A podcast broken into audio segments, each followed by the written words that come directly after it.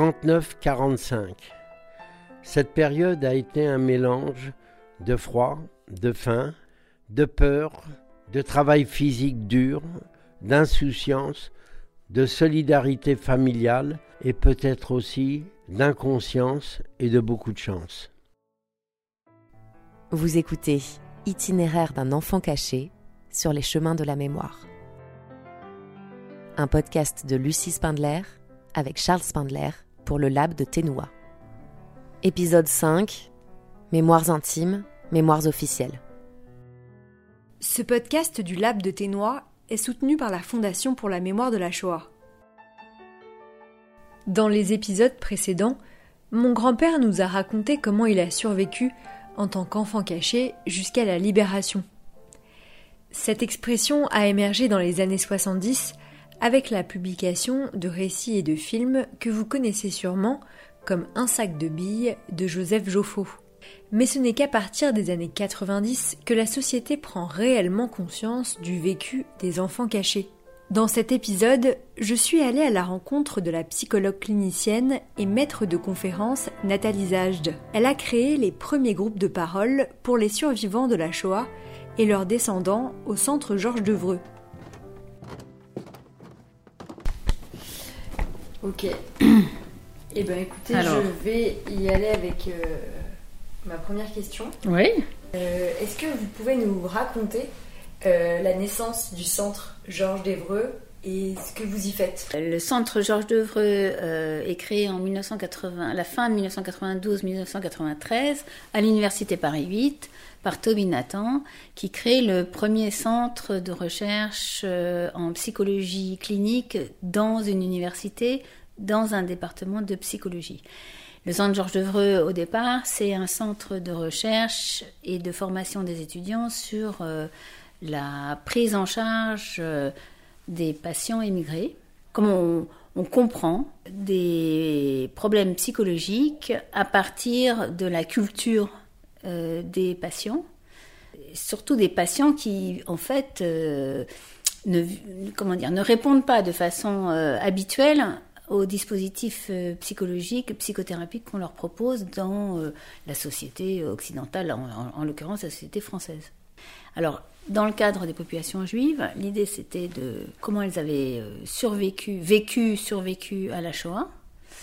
Qu'est-ce qui s'était passé pour, pour le, patient en question, mais aussi pour sa famille, pour son entourage, pour son monde en fait, pour sa culture, pour ce qu'il avait euh, dû euh, comment dire abandonner ou ce qu'il avait perdu et comment on allait pouvoir euh, finalement lui enfin lui lui restaurer le, ce qu'on lui avait enlevé, c'est-à-dire euh, sa capacité à, être joyeux, à rire, à être désinvolte, à être sérieux, à se concentrer intellectuellement, à avoir des relations amoureuses, tout ce qui avait fait qu'il n'avait plus son monde et que n'ayant plus son monde, eh bien sa vie en fait était suspendue. Même si on avait des survivants de la Shoah en face de nous, une partie d'eux, une grande partie d'eux avait, avait disparu dans la Shoah. Donc, par rapport à l'ethnopsychiatrie, l'idée c'est de dire, voilà, on reçoit un patient, et si jamais ce patient, ce dont il souffre, est lié à son histoire, au fait qu'il est juif, au fait qu'on a voulu le tuer ou on a tué toute sa famille parce qu'il est juif, comment on peut penser de cette question pour, pour le prendre en charge en fait, pour le guérir d'un problème qui est un problème réel, objectif. Et du coup, vous avez créé le, premier groupe de parole pour les survivants. Euh, est-ce que vous pouvez nous raconter euh, comment ça s'est passé et, puis euh, comment se, déroule un groupe de parole alors, bah, le, premier groupe de parole de survivants et de descendants de survivants de la Shoah, c'était un événement parce qu'au fond, c'était la, fin des années 80, 1980, le, début des années 1990. On ne savait pas euh, comment on allait prendre en charge psychologiquement euh, ces survivants et ces descendants de survivants. Donc on, s'est dit, euh, on va les réunir, enfin on va en réunir ceux qui veulent, dans un groupe de parole. Ça veut dire on va leur donner la parole, voir un peu de qu'est-ce qui les préoccupe, quelles sont leurs souffrances, euh, comment ils se vivent, comment ils vivent leur existence par rapport au fait que ce sont des survivants de la Shoah ou des descendants de survivants de la Shoah. À la fois, ils étaient étonnés de se rencontrer, de se parler, ils se connaissaient pas, c'était des gens qui étaient euh, venus d'un peu partout.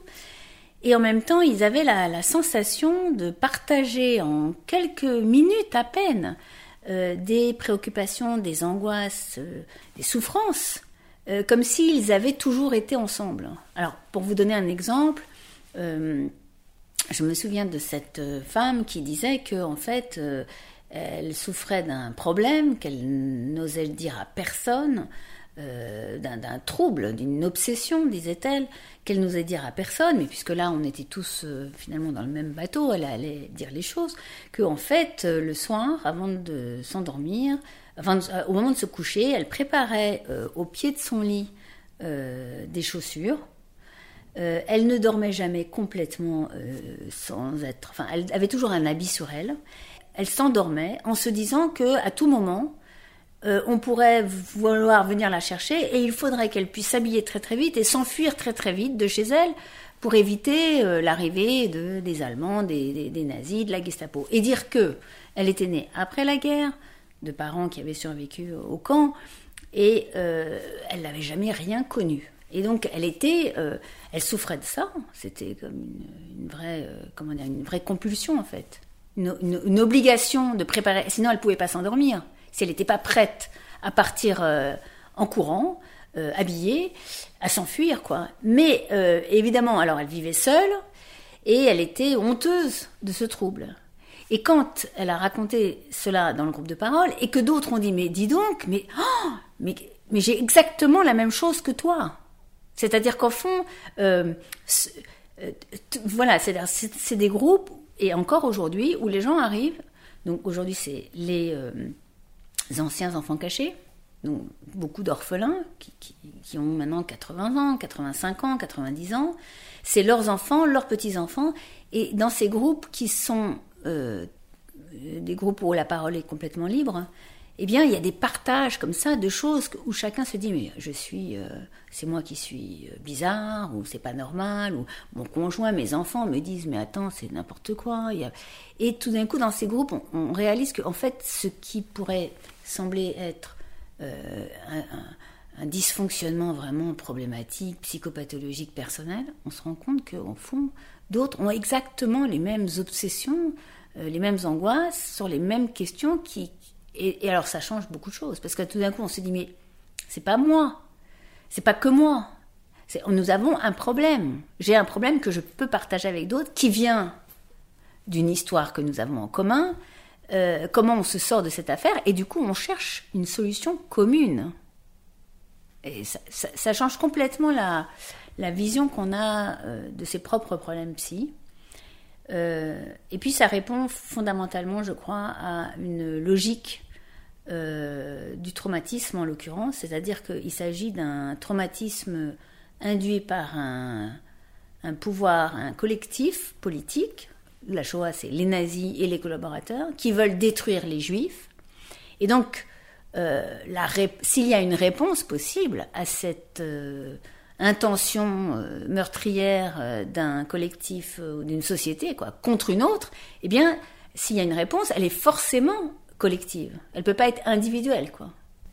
Et donc les, les, prises en charge sont dans le cadre de groupes de parole. C'est pas des personnes toutes seules ou en famille. Alors il y a de tout. On se dit en ethnopsychiatrie comment les groupes pensent, qu'est-ce qu'ils proposent et qu'est-ce qu'ils demandent et de quoi ont-ils besoin pour pour être euh, pris en charge, pensé. Alors, par rapport à, la situation bah, de nos patients euh, d'origine juive, enfin juifs et qui ont connu la Shoah, euh, il y en a qui viennent au groupe de parole, d'autres qui ont besoin de d'entretien de, approfondi individuel, d'autres à un moment donné, dans le cours du suivi individuel, disent Ah, mais moi, il y a mon père, ou il y a ma mère, ou il y a mon grand-père, ou il y a ma fille qui pose un problème on dit bah, venez avec eux, enfin proposez-leur de venir. En fait, on est, euh, on s'adapte complètement à l'évolution du suivi, aux besoins, à ce qui se passe dans la vie des gens. Enfin, voilà, c'est, c'est, pas, il n'y a pas du tout de cadre fixe et strict. le cadre suit en fait les besoins des patients.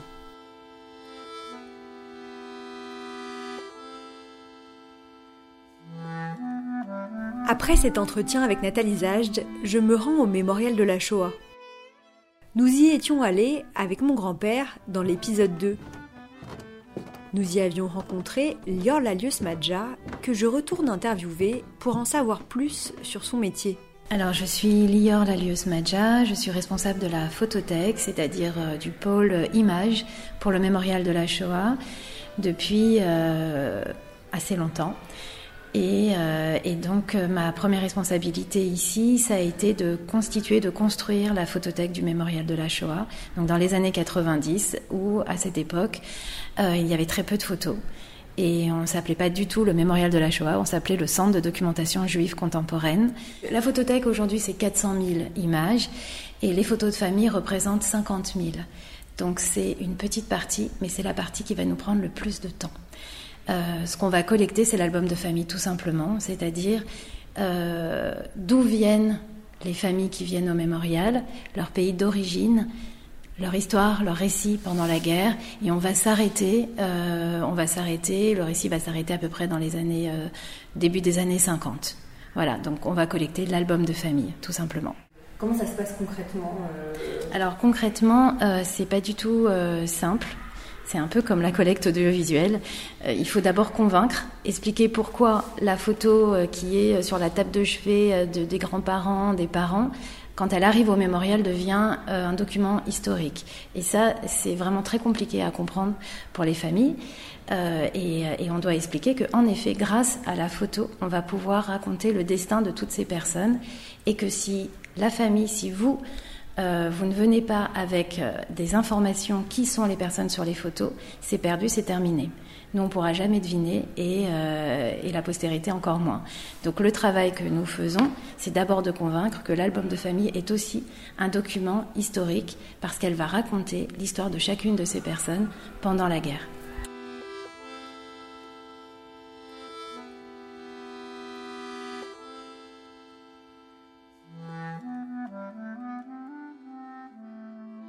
Si vous possédez une photo, une lettre, une carte d'identité ou toute autre archive privée, vous pouvez vous rendre au mémorial pour rencontrer Lior Lalius Madja.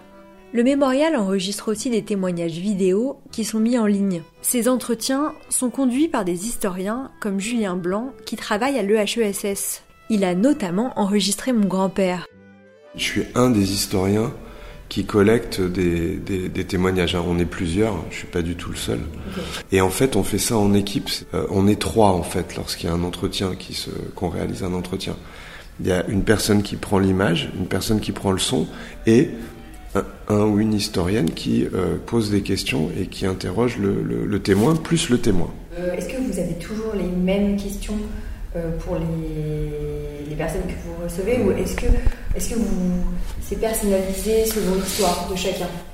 Alors, les deux. Euh, il y a d'abord un canevas commun, puisqu'en fait, on demande avant que l'entretien, avant, avant l'enregistrement, on demande aux, témoins de remplir un questionnaire. Euh, qui est un questionnaire qui donne un certain nombre bah, d'éléments factuels, d'indications euh, biographiques hein, et, et, et familiales. Donc on a des éléments mais qui sont évidemment, comme tous les questionnaires, euh, très euh, assez restrictifs et, et, pas, pas, pas, satisfaisants. Euh, alors il y a d'ailleurs un certain nombre de témoins qui refusent de les remplir ou qui les remplissent hyper vite, d'autres qui les remplissent au contraire de manière très détaillée. Il y a, il y a de tout. Moi, ça me permet, euh, moi, je, moi, je tiens à avoir ça parce que ça me permet quand même d'avoir avant l'entretien de, voilà, de, de, de, savoir quand même à qui je vais m'adresser. Je pars pas comme ça euh, à l'aveugle complètement. Euh, donc on a ce canevas qui est en gros un canevas qui suit un ordre chronologique, avec une partie qui concerne l'avant-guerre et les milieux familiaux, auxquels moi j'attache personnellement énormément d'importance, parce que je pense que ce que ces témoignages peuvent permettre de faire ressurgir, c'est aussi des ce dont on parlait tout à l'heure, des trajectoires familiales, des milieux d'origine, et un monde qui a complètement disparu, en fait. Dont on n'a même plus le souvenir, c'est-à-dire beaucoup de gens qui sont euh, euh, des, des, des, gens dont les parents sont des immigrés de fraîche date, euh, des gens qui vivaient dans des conditions matérielles très difficiles. Euh, voilà, un monde qui a disparu. ça, c'est le premier temps. Ensuite, il y a la guerre en elle-même, il y a les événements liés à la guerre.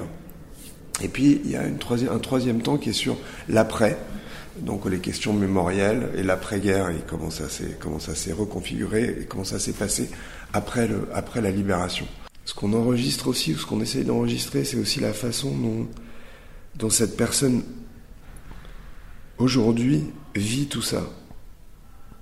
C'est pas des récits désincarnés, c'est pas une histoire désincarnée, c'est pas euh, juste voilà le, euh, la succession d'événements d'une famille ça, montre aussi ce que tout ça, toute cette histoire, a fait à ces gens. Comment ça les a construits, comment parfois ça les a euh, abîmés profondément, comment parfois ils ont surmonté ça. Euh, voilà, c'est tout ça qu'on voit. Et est-ce que vous pouvez nous dire à quoi servent ces vidéos, euh, à leur destination? Elles sont, elles sont mises en ligne, elles sont sur le site du, du mémorial. Et donc, elle constitue euh, euh, une sorte de, base de, témoignages, de plusieurs euh, milliers de témoignages qui sont accessibles à la fois pour des historiens et pour des gens qui souhaiteraient écouter des, des récits de, de vie, en fait. C'était Itinéraire d'un enfant caché sur les chemins de la mémoire un podcast de Lucie Spindler avec Charles Spindler pour le Lab de Ténois. Générique, Marine Gibert.